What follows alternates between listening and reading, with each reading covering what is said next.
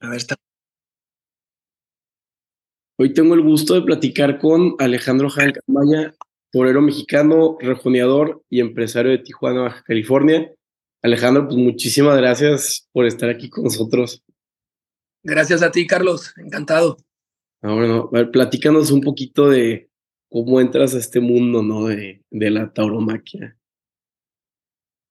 Bueno, antes que nada, rejoneo solamente por afición, porque tengo muy, buenos amigos rejoneadores, pero le dediqué mi, infancia y gran parte de mi, de mi juventud al, al toreo a pie. Me doctoré como matador de toros y toreé hasta hace recientemente que, dejé de, de, la vida eh, en activo. Sigo toreando porque eh, torero se nace y siempre se es torero, aunque no, no te estés vistiendo de luces. Sigue siendo una parte tan importante de mi vida como, como cuando estaba yo en activo. Pero mis inicios son eh, básicamente, para simplificarlo, tenía unos primos un poquito mayores que yo en la misma calle que jugaban al toro y a eso comencé yo a jugar y me aficioné como le pasa ahora a los niños con cualquier otra cosa. Sin embargo, conforme pasaron los años, se convirtió mi afición en, en una, se podría decir, vocación. Y llegó un momento donde a pesar de todas las complicaciones y todos los obstáculos, era algo que yo necesitaba hacer. Y tuve la, la enorme suerte de, de contar con, por lo menos lo necesario para poder, eh, para poder ser un profesional, eh, un apoyo, las condiciones físicas necesarias, el valor mínimo. Eh, por lo menos reunía todo aquello que, que me permitía emprender el camino y fue muy bonito y es algo que extraño mucho y, y me mantengo al tanto de todo lo, de todo lo que ocurre, pero, pero es muy difícil verlo desde fuera. Sí, me imagino que de tanto tiempo estar acostumbrado al público, verlo detrás, sí te da ese sentimiento de no que te falta algo, pero, pero que puedes tú estar ahí. Bueno, no, no me falta nada porque tengo lo más bonito que hay en la vida, que es Bárbara y y, mis hijos y tengo salud y tengo todo aquello, pero, pero sí te quitan un brazo. Sí es algo muy difícil. Eh, yo cuando tomé la decisión de, de dejar los ruedos, creía que, que sería más, más fácil digerir. Quizá a lo mejor se vive como un duelo. No, no será la mejor comparación, pero lo he vivido en diferentes etapas. Eh, me ha provocado tristeza, otros momentos enojo, eh, pero bueno, al final es algo natural, no tenemos 25 años para siempre, el toro sí tiene siempre 4 y 5 y, se pasó todo muy rápido, pero creo que todo, que con todo lo bueno quizá tengamos esa sensación. Claro, no, fíjate que yo cuando primero llegué a Monterrey en carrera, acompañé a una amiga a la Plaza de Toros aquí porque tenía un profesor que si toreabas vaquitas, te daba puntos extra. Entonces, yo voy, pues ya ves el, el güey así, todo engomado, este, listo para ir al antro, ver cómo la vaquita lo tira y lo destruye y, y lo deja yendo de lodo. Entonces, a mí me gustó eso. Y pues le dije al, al torero ahí de, oye, me gustaría que me des clases, ¿qué, qué puedo hacer? Entonces dijo, no, hombre, vente el lunes aquí a, a la Plaza de Toros, aquí te enseñamos. Que, ah, bueno, está bien.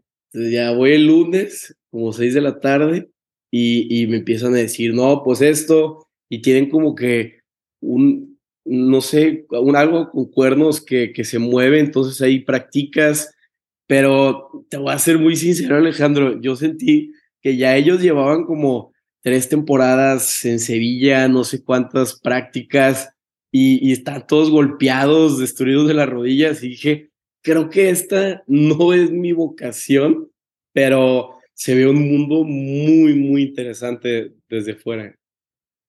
la verdad que muchos de, mis compañeros como yo iniciamos con siete, ocho años, así como mencionas en la escuela taurina, eh, toreando al toro de los sueños, ¿no? Uno, alguien ahí deteniendo unos, unos pitones, haciendo de, toro con una carretilla.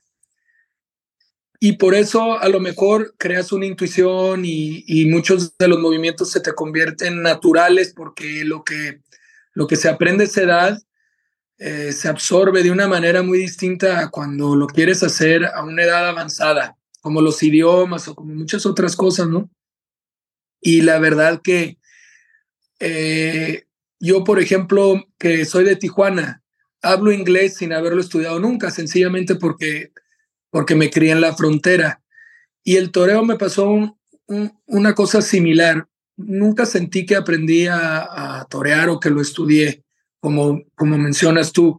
Era algo que yo ya sabía, porque como lo había hecho desde niño, me venía natural y, y así como ves tú a uno que dice, eh, un balón y, se salen al jardín a chutar o cosas así. Eh, mis primos, yo, otros amigos que también querían ser toreros, eso era lo que hacíamos, eso era todo nuestro día, ver imágenes, eh, inventarnos ahí corridas de toros en el patio.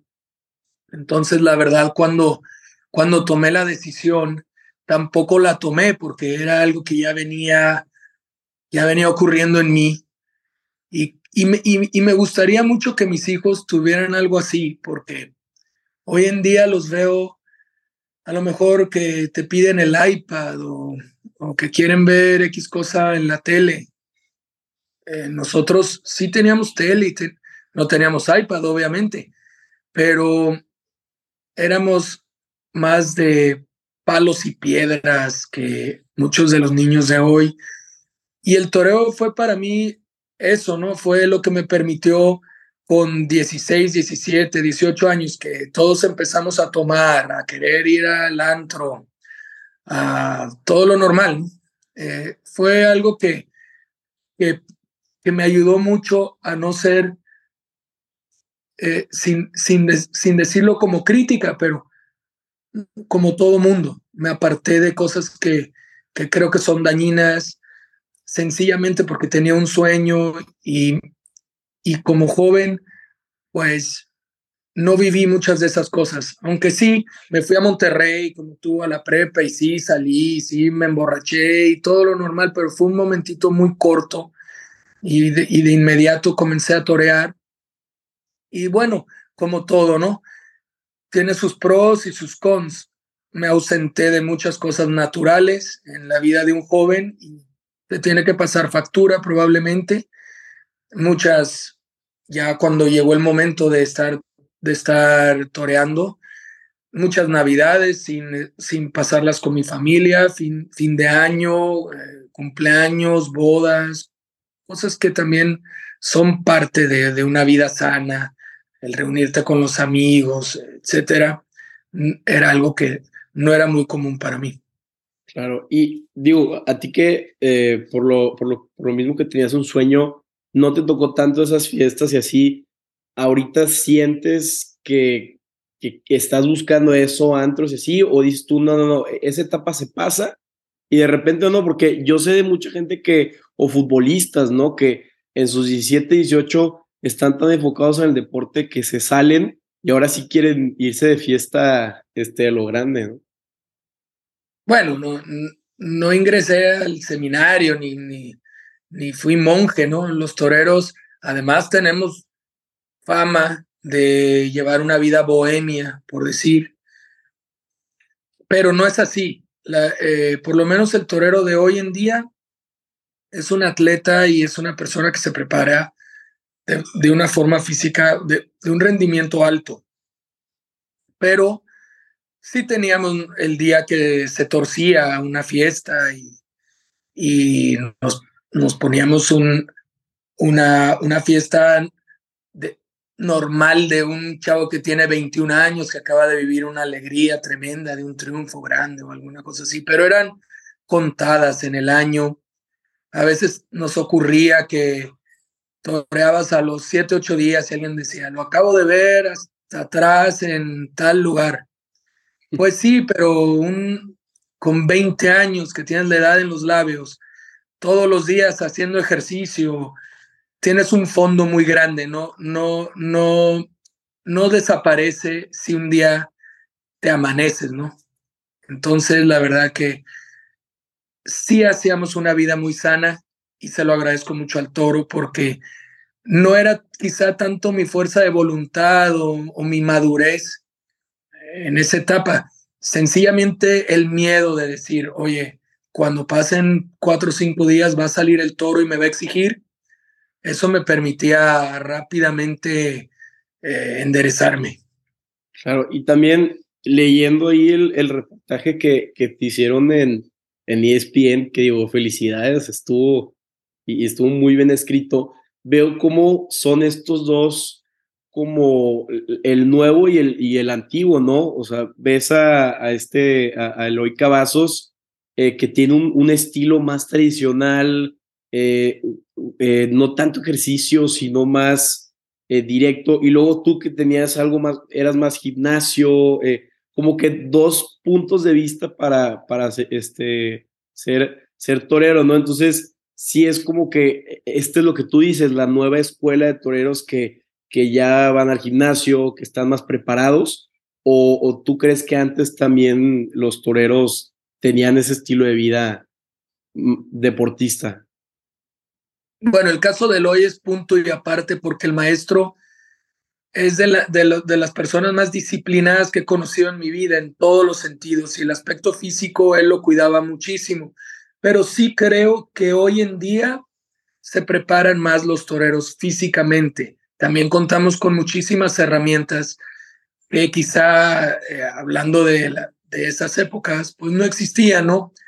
Tenemos la, la costumbre de ir al fisioterapeuta, tenemos un montón de, de aparatos a nuestra disposición, muchas disciplinas que te permiten estar en una gran forma que quizá el torero de, esos años jugaba al frontón o toreaba de salón, incluso viendo imágenes eh, en video y en fotografía, se les nota otro físico. También es verdad que hoy eh, sale un toro que es muy grande, que exige muchísimo en ese sentido, pero eso ya es entrar en otros temas. Hay quien pueda argumentar que, el toro de otras épocas tenía mayor movilidad, pero se practica un toreo casi rayando en lo perfecto, eh, que a veces puede ser hasta, hasta malo porque considerándolo, como en mi caso, una expresión artística, pues la perfección no siempre es lo que buscas, sino transmitir y, y, muchas veces podemos confundir hoy en día un toreo bonito con un toreo bueno, un toreo que emocione. pero ¿a, qué te refieres con, con, o sea, tú cómo ves eh, el, el, ser torero? ¿A qué te refieres con un arte? Bueno, siento que nos hemos enfocado mucho en hablar de la preparación física, de los golpes, de esto, del otro, de, de, de cómo somos atletas, por decirlo de una manera. Pero yo nunca me sentí un futbolista o nunca me sentí un deportista, incluso no, no me gustaba que la sección de toros estuviera en deportes. Mm. Siempre creo que el toreo es cultura, que el el toreo es una... Eh, más un arte que otra cosa, ¿no? Creo que la gente va a la plaza no a ver que gane un toro, que gane un torero, sino a emocionarse, a ver algo plástico, a sentir miedo, a sentir, al final a sentir. Entonces, eh, tú cuando cuando escuchas un concierto, cuando, cuando ves una, una película, una obra de teatro y te hace llorar o te hace pasar miedo, pues eh, es muy similar a, al toreo. El, el, toreo, además, a diferencia de cualquier deporte, es consecuencia histórica. Nadie se lo inventó. No dijimos, mira, el que, el que mete el balón mayor veces aquí adquiere un punto y el que acá y allá y tiene estas reglas. No es así. El, eh, eh, el, toreo no se inventó hace, hace cinco minutos. El, el, toreo es, es parte de nuestra cultura, es algo por lo cual debemos de luchar porque es la identidad de, de, muchos pueblos. En el caso de, del nuestro, México, aunque sea una fiesta adoptada, ya es una fiesta con muchísimo arraigo y aquí en España, pues ya no sé ni qué decirte, ¿no? Define a este, a este país como lo es el flamenco, como, como son todas sus tradiciones. Claro, no, y, y como tú dices, sientes o yo he sentido emociones eh, en las gradas al ver a, los toreros que, que no lo dicen otra cosa. De chico yo me acuerdo la primera vez que vi cómo este, eh, matan al, al toro y, y, es una emoción que, que yo creo que no, no he repetido y, y es, es, padrísimo porque todo el, toda la situación, toda la cultura, ver la gente echarse los puritos, ver a toda tu familia, estás al lado de tu papá y tus tíos, entonces es como que este encuentro que, que, no es tan fácil de describir y, y luego muchos a, mí me dicen de que, oye, es que ¿por qué te gustan los toros? Y si no sé qué, y, y que el animal y todo eso. Y yo les digo, oigan, si, si a mí no, si a ti no te afecta que yo lo tenga, y luego les digo, a ver, nadie quiere este, criar toros de lidia, este, se van a extinguir si, si no, si no existe la tauromaquia, ¿no? Pero, pero mucha gente no lo entiende y es un tema súper polémico. Bueno, lo acabas de decir, mucha gente no lo entiende. Eh, sería importantísimo educar, en, el por qué, pero eso es todo un tema aparte, ¿no? Al final se celebra en un recinto cerrado. Nadie te obliga a verlo. Tú no pasas por la calle y te topas con una corrida de toros. Tú eliges ir a la plaza y yo creo que es importante que para, el, para quien lo elige y compre un boleto, que tú lo respetes y le permitas a él ir a, algo que él decidió ver, ¿no? Eh, a un precio carísimo porque en ninguna, otro, en ninguna otra expresión artística eh, arriesgas tu vida. Al final se dice fácil, se están jugando la vida. Bueno, ¿cuántos toros mueren y cuántos toreros mueren? Y volvemos al tema de la estadística, ¿no? Eh, el torero es, es esencia, no es decir, tiene que morir un torero por toro, pero nosotros que que, sentimos el toreo y, no, y, nos sentimos toreros, sabemos que estamos pagando un precio muy grande por, por ese momento de emoción que buscamos, de un animal que amamos. Pero cuando tú te ves herido por un toro, así sea de poca gravedad, tú sientes que se te va la vida, porque el dolor es inmenso. Yo he escuchado mucha gente que dice, bueno, pero no les duele tanto porque la adrenalina o en el momento el, calor.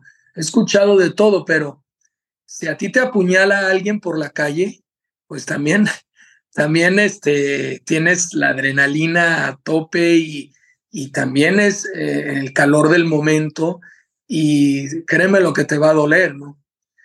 Y esa incertidumbre de, de, de verte herido y los compañeros cargarte con urgencia a una enfermería y tú no poder ver qué es lo que realmente te sucedió, pues por momentos te hace pensar que se te escapa la vida y, tú tienes 23 o 28 años eh, con todo por delante y te das cuenta que a lo mejor pagaste, pagaste ah, eh, con el precio de tu vida aquello ¿no? que tú querías vivir afortunadamente, pues estás en grandes manos y, a lo mejor a los 15 días, este, increíblemente, estás delante de un toro de nuevo, pero, pero eso no se olvida, o sea, siempre lo tienes ahí, que puede suceder, ves eh, morir a compañeros o,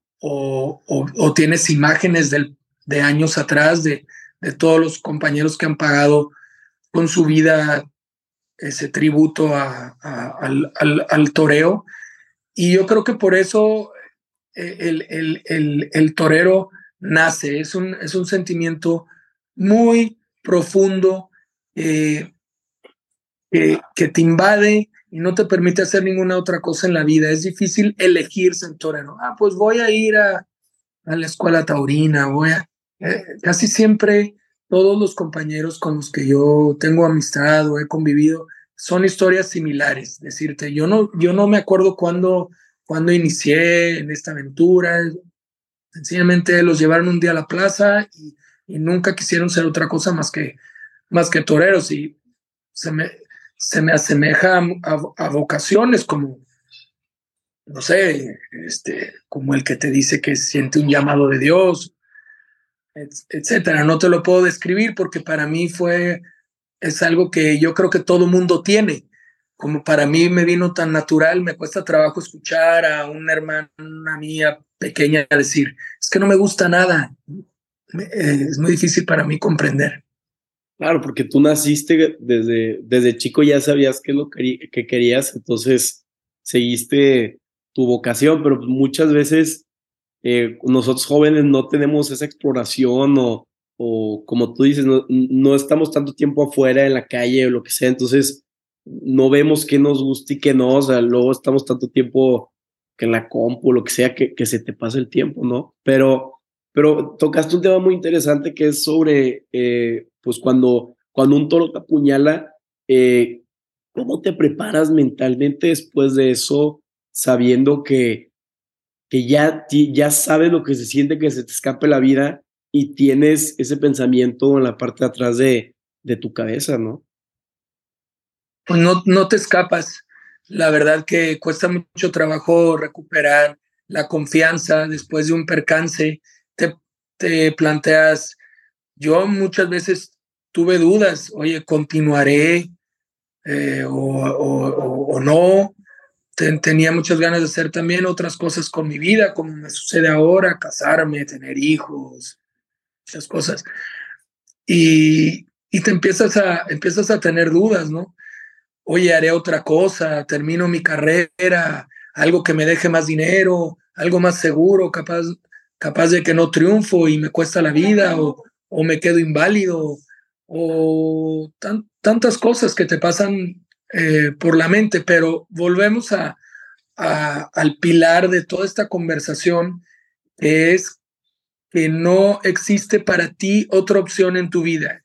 Eh, cuando tú tienes el deseo de, de, ser torero, todo lo demás pasa a un, a un segundo plano y es muy difícil eh, sacarle la vuelta o renunciar o, o quedarte con aquella duda para el resto de tu vida de decir, podría haber hecho esto, pero no, no me decidí. Eh, creo que es difícil. En, muchos, en Instagram o en lo que te metas, siempre vas a ver frases de esas, ¿no? De que te vas a arrepentir de, de, de, no hacer lo que eh, era tu sueño, etcétera. Al final cobran, cobran mucha, cobran una gran un gran peso porque sí es cierto, sí es muy bonito realizarte. Para mí, después de dejar los toros, fue un momento de gran incertidumbre porque pierdes un poquito tu identidad, que fue un regalo muy grande que me dio el toreo. Poder decir, soy torero. Te da, te da una gran confianza en cualquier, en cualquier actividad en tu vida o en cualquier paso que das, ¿no? Sientes que ya lograste algo, soy matador de toros, o sencillamente, si no lo quieres decir, el verte con 18, 20, 22 años en un ruedo delante de un animal tan grande, tan peligroso, con 30, 40 mil personas, eh, todas eh, con las miradas puestas en ti, te cambia, te cambia como, como hombre y te forja porque no son situaciones naturales para, para cualquier muchacho, ni se reparte con otros 10 de un lado y 10 del otro o, lo que sea. Estás tú ahí solo y eso es, es una presión tremenda y eso yo creo que eh, endurece cual, cualquier carácter y, cualquier mentalidad, la, cambia, por supuesto, ¿no?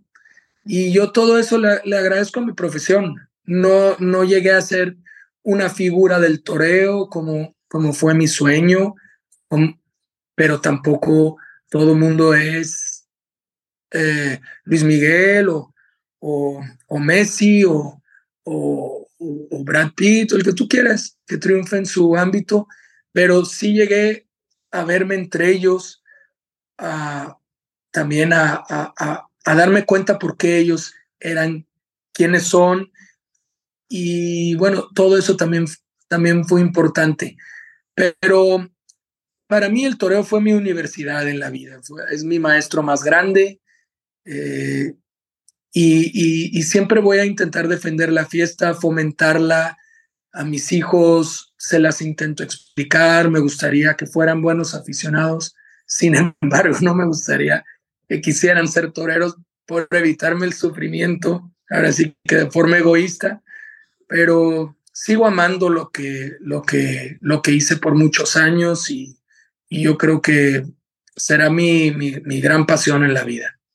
No, y, y estás satisfecho un trabajo bien hecho y, y del haber tomado un camino eh, que, que, que, es difícil, ¿no? El, el estar cada, cada día o cada seis días, lo que sea, eh, arriesgando tu vida, creo que tiene, creas esta fortaleza mental de en un futuro o cuando estás en una mesa con empresarios, ya, ya no te intimida, porque dices tú, oye, o, o donde sea, o sea, si quieres meterte a cualquier mundo o cualquier tipo de, de situación incómoda, ¿qué dices tú? Oye, yo viví en la incomodidad por años, ¿no? Entonces, es esta fortaleza mental que, que te regala el, el toro. Todo porque, mira, yo no surgí de una cuna humilde como a lo mejor algunos de mis compañeros. Tenía mi vida en Tijuana muy, muy, muy cómoda, mi, mi coche, mis amigos, mis cosas y renunciar, renunciar a todo aquello me, me, me, me, dio algo que hoy por hoy considero muy importante en mi carácter, meterte en el campo, vivir en la soledad, eh, dedicarte a entrenar, a torear con viento, con frío, con lluvia. El simple hecho de, de, de torear ya tiene su, tiene su dureza. Más bien el renunciar, el renunciar a tantas cosas creo que fue importante para mí. Creo que, creo que fue un ejercicio muy a tiempo en mi, en mi inmadurez eh, para poder hoy, como, como bien dices, hoy llevarlo a, eso, ¿no? A mi forma de educar a mis hijos, a mi manera de, de ser con Bárbara, mi manera de enfrentar un negocio o cualquier cosa, sin lugar a duda, no creo que hubiera sido la persona que, que me siento hoy sin esta experiencia previa. También eh, me saca de onda porque, pues digo, yo nací en, en, Tampico, entonces nosotros vamos mucho a la frontera, este, muchos amigos viven en frontera, ya sea Texas, Tamaulipas, y, y a mí lo que he visto es que una vez que tienes este estilo de vida con Estados Unidos, te atrapa, Alejandro, te atrapa y, y pues te gusta la vida americana, es, es muy tranquila, este, te, te llama la atención, ¿no? Entonces, muchos amigos que tienen estas dos disparidades eh, o que viven en frontera, de repente los atrapa el estilo de vida americano y, y no regresan a México. Entonces, cuando tú, tú tomas la opción de, en vez de estar en San Diego o ya de irte a una universidad en, Estados Unidos, que pues, son fiestas y te la pasas bien, que hayas dicho, no, no, no, eso no es lo que quiero y, me voy hacia México y profundizo más en mi país y, conecto con,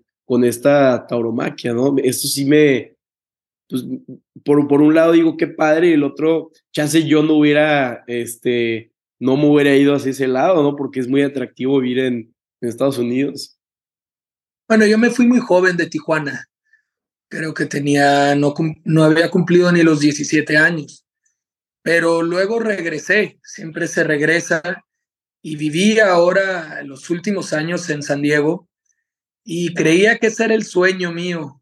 Digo, yo un día voy a vivir en San Diego, la, desgraciadamente pensando en por la seguridad que ofrece para mi familia, este, este, clima perfecto, estas calles amplias, esto, todo lo que es San Diego, ¿no? El mar, etcétera.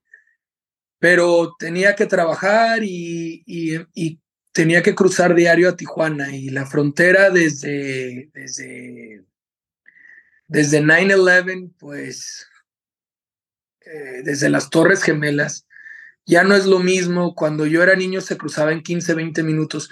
Y yo diario salía de, de la casa cuando Bárbara y los niños no se habían despertado. Y regresaba después de hacer la, la fila, etcétera, cuando mis hijos o ya se habían quedado dormidos o llegaba ya la última media hora de su día que los estaban bañando. Y, y, me di cuenta que no me, va, que no me valía la pena. Mi otra opción era irme a vivir a, Tijuana, pero Tijuana es una ciudad que yo amo, pero tiene sus, tiene sus problemas como, como frontera tan importante que es. Y, y, no sé, al final regresé a donde me sentía ya eh, que sabía moverme, ¿no? Al final yo en Sevilla viví veintitantos años y España para mí no era un lugar a donde yo viajaba, sino un lugar a donde yo regresaba. Y me gustaba mi vida aquí y me gusta. Yo hoy desayuné con mis hijos, si no los lleva Bárbara al colegio, los llevo yo. Voy a cenar con ellos dentro de un ratito, los voy a bañar, eh, Bárbara y yo hoy comimos juntos y todas esas cosas me parecen que, que son la calidad de vida que yo busco y, bueno, tuvimos que meter toda nuestra vida en cajas y no es fácil y renuncias a muchas cosas, oportunidades que, que me brinda mi país y Tijuana por ser de ahí eh, en, en, el, en el ámbito de, de negocios pues lo dejé todo un poquito a un lado con tal de, tener esto que tengo hoy. Claro, no, y, y, obviamente lo que buscas es estar lo más tiempo posible con tus hijos y más cuando están chicos, ¿no? Y están creciendo, es lo que más estás anhelando y, y, y pues en España el estilo de vida son, no tienes que ir de un lado al otro tan, o sea, todo es como que muy cerca, son comunidades muy chicas, entonces, pues eso te da el beneficio, ¿no? Yo no, yo no, no agarro el carro para nada prácticamente, camino a todas las cosas que yo tengo que hacer.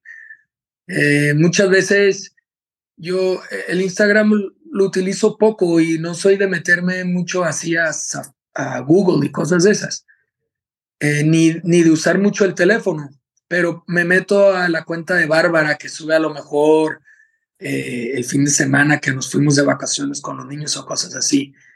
Y me encanta cuando comentan, eh, ¿a qué hora trabajan? Y me encanta ese, ese comentario porque digo, bueno, creo que vamos bien encaminados. Se ve que pasamos mucho tiempo en familia. Obviamente nadie se postea el lunes. Ah, bueno, hay gente que sí, yo creo, pero nadie postea eh, la reunión que tuve hace un momento, aquí que está mi abogado escuchándonos o lo que yo hice por la mañana y yo creo que proyecta una, una vida muy distinta a la, a la realidad que uno vive, pero eh, sí me rinde mucho más el día aquí. Yo no pierdo media hora en el coche para llegar a mi oficina o para reunirme con alguien. No pierdo media hora para ir al banco. No pierdo media hora para nada, porque el banco lo tengo aquí en la esquina, eh, me reúno aquí también prácticamente con todo mundo. Mis hijos hacen 15 minutos al colegio y cuando tú haces la suma de todo eso, pues la verdad que te quedan muchas horas en, el, en el día. Estoy feliz con mi decisión. La verdad que fue algo que le di muchísimo pensamiento y no fue fácil. Extraño mucho a mis hermanos, a mi papá. Mi mujer extraña muchísimo a sus papás, a sus hermanas, a sus sobrinos a los amigos, eh, pero al final creo que era algo importante y lo hicimos y aquí, aquí, estamos. No, claro, y yo he escuchado muchas veces de este, familiares o tíos este, conocidos que se van a otro país y sí extraen muchos familiares, pero fortalecen mucho esa relación, ¿no? Porque pues ya son ustedes dos contra el mundo, entonces es como que un ejercicio súper bonito para el tema matrimonial. Digo, yo no sé, ¿verdad? No estoy casado, pero, pero quiero pensar que, que va por ahí. Este, pero tocando el tema de que habías dicho que los toros para ti fueron la, la universidad, ¿qué, cuáles, ¿cuáles han sido, o digo, me encantaría saber tus lecciones, ¿no? Que, que te han marcado o que te han hecho la persona que eres ahorita. Bueno, aparte de todo lo que mencionábamos ya, te ocurren muchas cosas que no son naturales. Lo normal es que cuando tú tienes 18 años o 17 que comienzas, tu entorno es de tu edad, son tus compañeros del colegio, son eh, tus, primos, etcétera. Y, y, aquí te ves en un ambiente de adultos, viajando con un equipo cuadrilla, como llamamos nosotros, de personas que te, que te doblan y triplican la, la edad, porque llevas pues un manager que nosotros le decimos apoderado y llevas gente toreando contigo, picadores, banderilleros ya de mucha experiencia. Y, creo que rodearte de, esas personas a esa edad ya te da, tu oído escucha otras conversaciones y, vives otro, otros ejemplos. Y luego eh, te pasa eso, ¿no? Eh, tu vida es viajar, estar solo en una habitación de hotel, que también todos esos momentos te permiten eh, reflexionar mucho sobre tu persona, lo que quieres hacer, lo que no, lo, quién eres, quién no eres. Sin embargo, a lo mejor en el ir y venir de, de, un joven con una vida más normal, pues es llegar al colegio, convivir con los compañeros, todo es muy rápido y, y no te y no tienes esos vacíos tan grandes de, la carretera, de los aviones, de, los hoteles que nosotros experimentamos a esa edad. Y luego, pues indudablemente, eh, el toro es un gran maestro también, ¿no? Sale y te descubre todos tus defectos, sobre todo cuando tú no estás preparado y llega el momento, pareciera que él lo sabe, ¿no? si tú no estás entregado. Eh, se habla mucho cuando te montas en un caballo, dicen, es que te puede oler el miedo o tu inseguridad, Pues los animales tienen esa, ese, ese sentido, ese, esa intuición, eso que les permite saber si alguien está ahí con firmeza o no. Y, y, el, y el torear, parte de ser un arte y poder hacer de algo tan difícil, pues hacerlo bello, hacerlo plástico. También es un, un, juego de, de, mentes, ¿no? Es, es poderle ganar a, a, ese toro en el sentido eh, de, de, poderle en su ánimo, de, de comerle la moral, eh, poco a poco para que el animal se te entregue a ti. Y para eso necesita de un hombre que esté ahí, que se sienta muy fuerte físicamente, muy fuerte mentalmente y, y un deseo muy fuerte de, de triunfar. Y, y, todo eso, reunirlo eh, en esa edad tan complicada de la vida, no es fácil. Porque yo llega un punto y yo he visto donde el toro se te entrega él le, le, no le quita el espíritu, pero, pero él se da cuenta que, que mentalmente tú ya ganaste, entonces se entrega a ti y hasta parece un baile, ¿no? Cuando, eh, cuando estás con él, porque ya, ya son no uno mismo y tampoco lo quiero romantizar, pero de repente ya no está tenso y fluye contigo y, ves una diferencia total y, y, ver eso en persona es impresionante, ¿no? Y es verdad, se convierte en un binomio y la verdad es que los toros se llegan a entregar por completo, pero para eso necesitan una persona completamente entregada también, ¿eh? porque de, de lo contrario se apoderan del ruedo, se sienten dueños de la situación y, y te los pones de sombrero y, es, y ya es muy difícil. La verdad que, que yo creo que el, el, el, el ejercicio real es poder olvidarte de tu cuerpo, de que existe un peligro ahí, de que, de que te entregues únicamente a, eso, a, ponerle la muleta en el hocico a un toro y tirar de él y, y torearlo y crear ahí un baile, una especie de baile que emociona, que le provoca a alguna persona, pues ese efecto de cuando trasciendes, ¿no? Que se lo llevan consigo a sus casas y se sienten con motivación de, de, al día siguiente ellos mismos superarse. ¿Qué ocurre cuando ves esas películas que son obras de arte que te, que te emocionan y te quieren, te provocan un cambio en tu ánimo, en tu interior eh, y, y muchas otras cosas, ¿no? A lo mejor una pintura para quien las sepa interpretar y leer, sepa ver, pero yo, yo sí he sentido eso, ¿no? Yo sí he sentido salir de una plaza de toros y, y querer ser mejor, querer, querer pulirme en todos los aspectos, no, no, no dejar nada ahí abandonado, cerrar el ciclo, ¿no? Com completarme gracias a un toro que a lo mejor mm, se entregó de tal manera que yo ya lo tengo para siempre grabado en mi, en mi mente y en mi, en mi interior. Claro, y, y yo siento que antes, o he visto, el, el torero era, era un artista, este, a Hemingway escribió un libro sobre, sobre ellos, le encantaba rodearse, Dalí, Picasso, les encantaba rodearse de, de toreros por algo, ¿no? Pero ya veo que se está perdiendo esta fama, ¿no? De, de, del, del torero, este, ¿cómo, ¿cómo puede salvarse la tauromaquia en México o cómo podemos cambiar la percepción para que el torero se vea como, como un artista como lo ha sido antes, ¿no? Bueno, esa respuesta es complicado.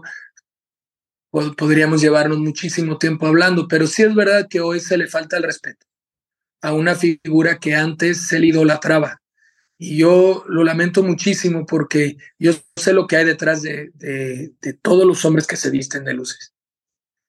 Pero el toreo vive esa etapa, está, está bajo ataque. También es verdad que siempre hablamos de, de este lado romántico, ¿no? De, de, sentir, de, emocionar, pero la verdad es que no, no siempre sucede, ¿no? Muchas veces ahí lo que, lo que vivimos es, es una guerra, ¿no?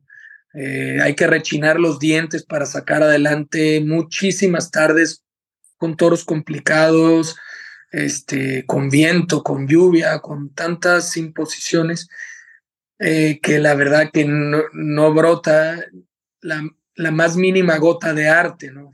Eh, pero esa es nuestra búsqueda y yo creo que eso es lo que nos va a salvar. Yo creo que eso es lo que nos, nos nos aparta de todo, de, todo otro tipo de espectáculos y todo otro tipo de, de cosas.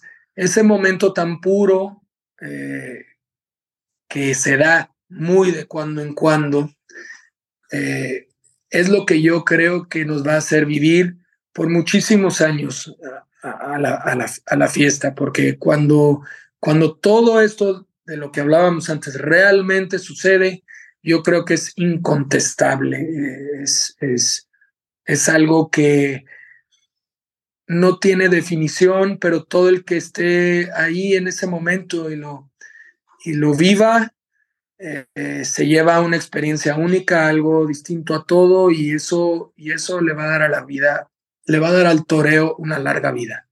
Sí, cierto, no tienen competencia porque no hay otra o otro ente que esté tratando de bailar con una bestia de, de 2000 kilos, eso no existe en ningún otro lado. Entonces, yo lo veo como un péndulo donde chance ahorita estamos de este lado y ya que la toromaquia, pero se va a volver a, a vertir el péndulo porque no hay otra cosa como eso y los que lo hemos vivido sabemos que, que no hay otra forma de, de, no hay algo que lo, que lo compare. Entonces, sí, y ahora, ¿cómo, cómo te sientes ahorita que como rejoneador, no? ¿Te sientes, eh, pues digo, obviamente extrañas el, el toreo, pero ¿qué, ¿qué sientes, no?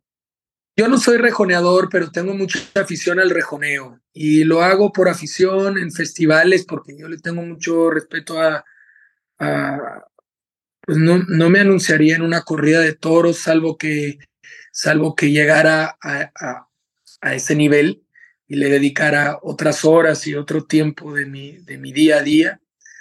Pero lo hago un poquito por mantenerme cerca de, de mis amigos, por mantenerme un poquito en forma, por hacer vida al aire libre. Soy un enamorado del caballo, es gran parte de mi día. Eh, en Tijuana tenemos un criadero que nosotros sentimos que es un gran logro, es algo importante para nosotros y le dedico muchas horas de mi día al caballo. Entonces, pues ahora sí que hice la fusión de, del toro y el caballo, que son las dos cosas que más me gustan, y el rejoneo queda justo ahí, en medio. Eh, tengo muy buenos amigos y los quiero procurar y, el rejoneo me lo permite. Pero, y, y, y, al final también con 45 años, me cuesta trabajo, a lo mejor cuando toreo una becerra, poder estar como cuando estaba yo eh, en forma y el rejoneo, eh, en ese sentido, es más benévolo conmigo y me permite aguantar un poquito más ahí en la cara del toro. Y no sé, no sé hasta qué punto lo, lo vaya a llevar. Hay veces que me, que me ilusiono y sueño un poquito y, me, me motivo a ver si puedo hacer el esfuerzo. Este, pero siempre me mantendré ligado a la fiesta te, repito, la voy, a, la voy a amar siempre, la voy a defender siempre y, y he hecho mis, mis, ahí mis pininos en, eh, pues, en la administración de algún torero, en, he, realizado, he organizado festejos en Tijuana, festejos menores para, para dar oportunidades a novilleros, etcétera, cosas que, que han sido para mí muy gratificantes. Quizá me falte el tema de la ganadería, pero no, no me veo yo con la afición necesaria. ¿No te ves criando toros de lidia? Pues de momento no, no, no tengo el espacio y no veo cómo podría encajar en mi, en mi, en mi vida aquí, que vivo en el centro de Madrid, etcétera. Al final eh, tengo mis obligaciones y luego tengo a mis niños muy chicos y, y no me va a dar tiempo de realizar todo lo que yo quisiera dentro de, de, la fiesta. Y yo creo que la de ganadero lo voy a dejar a un lado. Disfruto de las ganaderías de mis amigos ganaderos y, y, ya es bastante. ¿Y nos querrías platicar algún, eh, no sé, algún eh, toro que fue difícil para ti? Este, digo, si, si se puede, eh, ¿cómo, si alguna vez te, te dan alguna cuernilla, no sé, algo así, este, porque digo, tú como torero has de tener mil y media historias y si se puede, me encantaría saber un poquito sobre algo, alguna anécdota tuya, ¿no? Pues te pasan muchas cosas, eh, se te quedan grabados muy pocos toros, pero los que se te quedan grabados los tienes ahí para siempre. Y te ocurre todo lo natural, cornadas, por supuesto, eh, fracasos, triunfos, más fracasos que triunfos. Es duro. Eh, no sé cuántos, cuántos toros lidié en mi vida, más o menos tengo una idea de cuántas corridas de toros sumé, pero, pero te repito, nunca fui mucho de, estadísticas, de decir cuántas orejas he cortado, y toros te pasan infinidad de cosas, ¿no? Eh, desde el número del toro, el número de tu habitación, el número de tu esto, de tu el otro, y entonces empiezas ahí a, a vivir situaciones muy curiosas. Eh, pero sí te puedo decir que quizá los toros que tengo más grabados en mi, en mi no fueron toros de grandes triunfos. Quizá aquel toro que tengo con la cabeza en la casa, eh, que dice que le cortaste el rabo, quizá como en la vida, los toros que más te llegan a aportar o más permanecen contigo son los toros que te brindaron las lecciones más duras y las que provocaron un verdadero cambio en ti, un antes y un después. Esos toros sí se te quedan grabados y pueden haber sido en cualquier pueblo o en cualquier eh, plaza del, en el campo y no en la México, ni en Sevilla, ni Madrid, ni Barcelona, ni Córdoba, ni muchas plazas importantes. Eh, pero yo lo que más tengo eh, grabado del toro es su mirada, su, su, este, su, su olor, eh, esa, esa, su respiración. El comportamiento del toro es algo que lo tengo muy, muy, muy presente. Es un animal que lo aprendí a conocer un poco.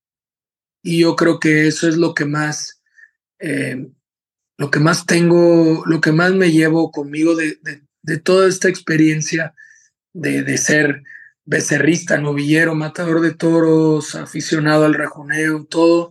Yo creo que lo, lo, lo que he aprendido es a, a conocer el toro bravo. Ya. Pues Alejandro, muchas gracias este, por, por tu tiempo. Yo creo que, pues sí, ya pasó o, tu etapa de torero estuvo ahí, pero, pero pues yo creo que hay una nueva etapa muy padre para ti que, que es expresar, ¿no? Lo que es la, la fiesta taurina. Se ve, obviamente, que te apasiona y lo transmites. Entonces, pues digo, si alguna vez este, veo que, que haces contenido o que muestras el mundo a la gente que, que poco conoce yo creo que, que ese es el, el, mejor regalo que nos puedes dar también a nosotros aficionados, porque pues, tu pasión va a ayudar a que mucha gente que no entienda eh, se, se, preserve, ¿no? Lo comunicas de una forma muy, muy bonita y, y pues te aprecio mucho tu tiempo. No, hombre, gracias a ti. La verdad que disfruté, ya es, es rara la vez que me, que me pongo a hablar de, de, estos temas y aquí contigo, pues obviamente se me remueven mucho los sentimientos, me, me vienen muchos momentos a la, a la cabeza y te lo agradezco. No, hombre, no, a ti muchas gracias por compartir y, pues digo, cuando quieras platicar de esto, podemos pasar horas, yo porque pues también para no quitarte más de, de tu tiempo. Encantado, aquí tienes un amigo, ¿eh? Nos mantenemos en contacto. Claro que sí. Igualmente, Alejandro, muchísimas gracias y que tengas buen día. Hasta luego.